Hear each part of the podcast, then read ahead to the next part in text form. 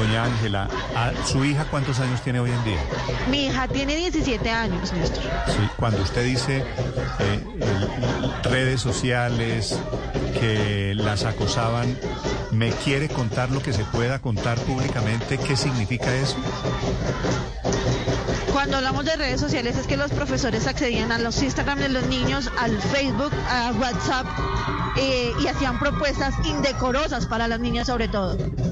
¿Usted tiene, Indecorosas usted tiene esas, esas conversaciones en el chat de Instagram? Mi hija? tiene todas las evidencias y mi hija recolectó todas las pruebas. Las pegamos el día de ayer en, en la pared y en la reja por fuera del colegio y evidenciamos que un profesor, eh, también encapuchado, disimuladamente quitaba todas las evidencias que los niños estaban pegando. Sí, pero si eso está en el celular, lo primero que hay que decirle a su hija es no vaya a borrar nada de eso, ¿no? No, exactamente, sí, igual.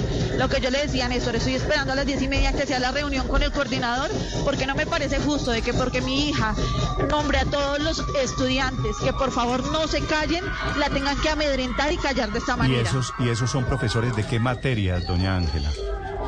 Diferentes materias. Sí, Pero el que le escribía a ella por Instagram, ¿qué le proponía? Eh, que se dejara tocar las piernas, que le mostrara las piernas, que mandara fotos en vestido de baño. ¿Y eso fue un profesor en particular?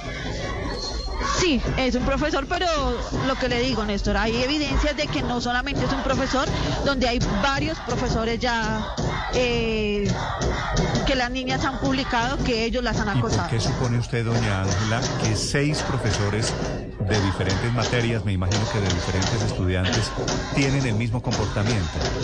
Porque le digo, Néstor, el día de ayer estuve acompañando a los chicos internamente, estuve con ellos en toda la protesta pacífica, literalmente fue pacífica.